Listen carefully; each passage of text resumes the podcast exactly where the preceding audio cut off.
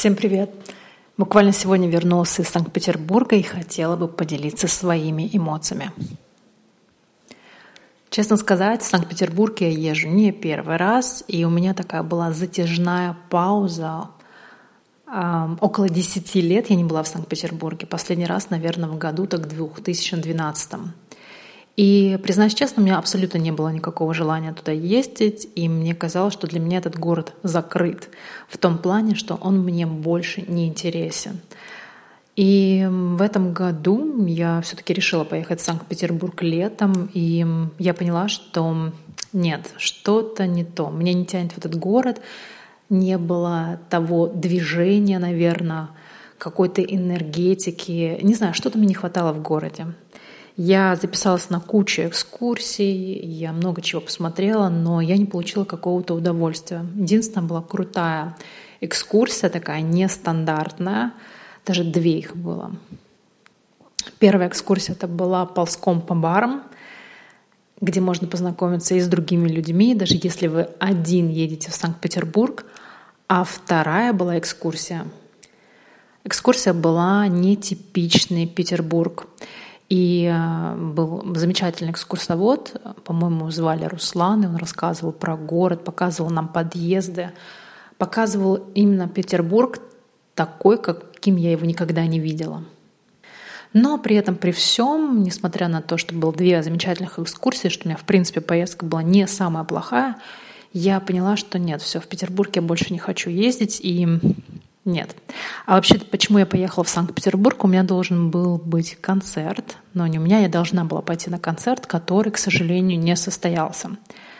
И прошло, наверное, пару-тройку месяцев, и в конце августа я поняла, что я очень сильно хочу в Петербург. И я не понимала, почему же сейчас, вдруг, спустя столько лет, я захотела в Санкт-Петербург.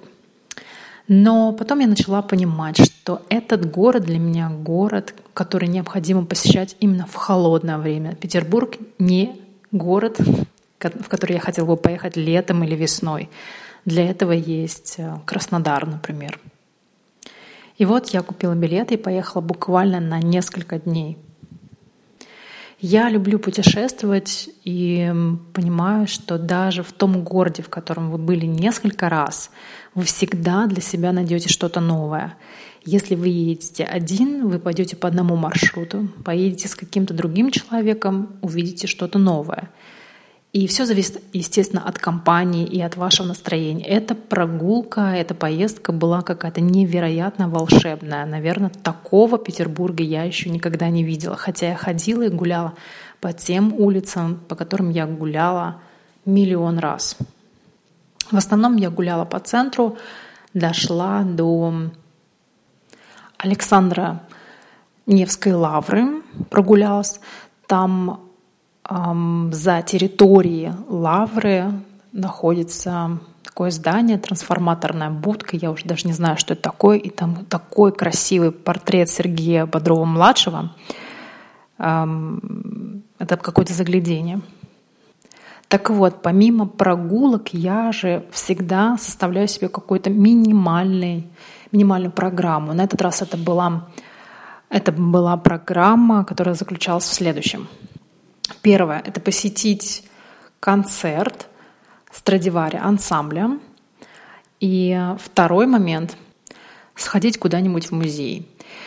Что касается самого концерта, на который я пошла в Мариинский театр, большой концертный зал Мариинского театра, то, честно сказать, я не была впечатлена. Да, я люблю струнные, но программа сама, возможно, не соответствовала тому что мне хотелось именно в тот вечер. В принципе, неплохое было времяпрепровождение, но нет, второй раз я точно не пойду.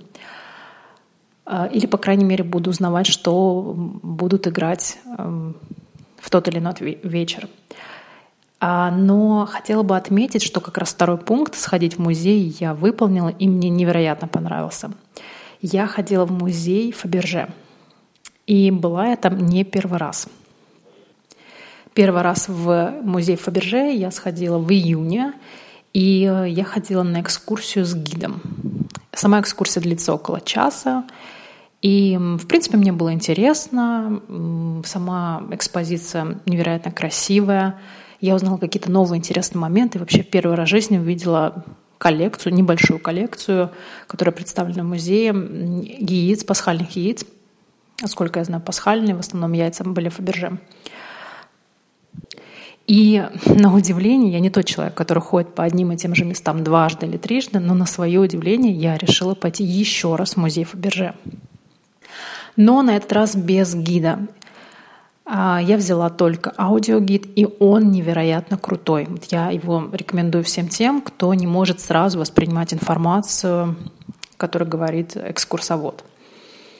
А, ну, с экскурсоводом я узнала какую-то информацию, но с аудиогидом, если я что-то не поняла или хотела еще раз переслушать, потому что, представляете, вам рассказывают такую историю, а я историю России к своему стыду и сожалению не знаю, потому что я буквально 4 года всего лишь училась, или да, 4 года я училась в школе в российской, и к своему стыду я не знаю историю России, у нас ее в школе не преподавали. И когда вы не знаете историю, все вот эти вот имена, фамилии, дата, они вам ничего не говорят, и вам не на что наслаивать. И когда я взяла аудиогид, то я переслушивала что-то. Что-то, может быть, можно посмотреть в интернете, если вы чего-то не знаете, и тогда уже информация прям ложится так, как надо.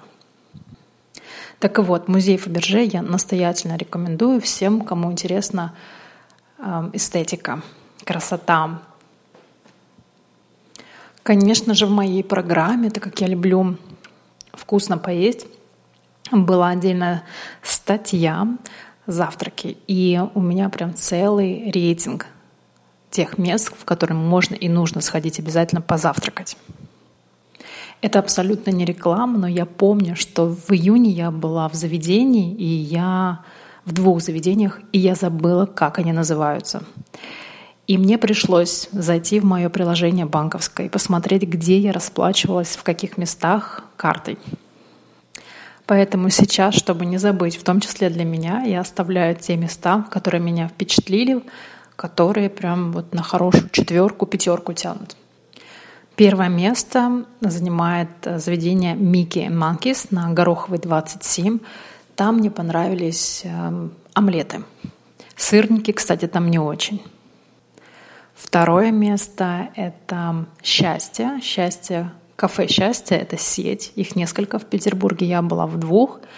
И там безумные вкусные сырники, их фирменные. Омлеты, кстати, тоже ничего. И третье место занимает кафетерия на итальянской улице 31. Я помню, что в июне у них были еще приличные порции. Сейчас какие-то порции маленькие, но достаточно вкусно.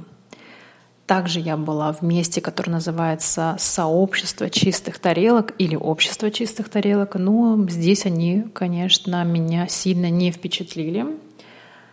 А, ну, неплохо, но завтраки все-таки из четырех мест они у меня на самом последнем месте. Помимо завтраков, конечно же, я фанат питерской шавермы. И я ее пробовала в разных вариантах. Обожаю шаверму на тарелке. Это прям моя тема. Я помню, что еще буквально более, более 10 лет назад я ездила в Санкт-Петербург, чтобы послушать, как говорят люди. И заметила, что ни в июне, ни сейчас, в конце сентября, я не услышала чистую, такую рафинированную питерскую речь. То есть либо изменился облик города, либо я просто не слышала людей на улице. То есть единственный раз я слышала какого-то мужчину, который говорил по телефону, и меня настолько не то чтобы это впечатляет, но это очень приятно слуху.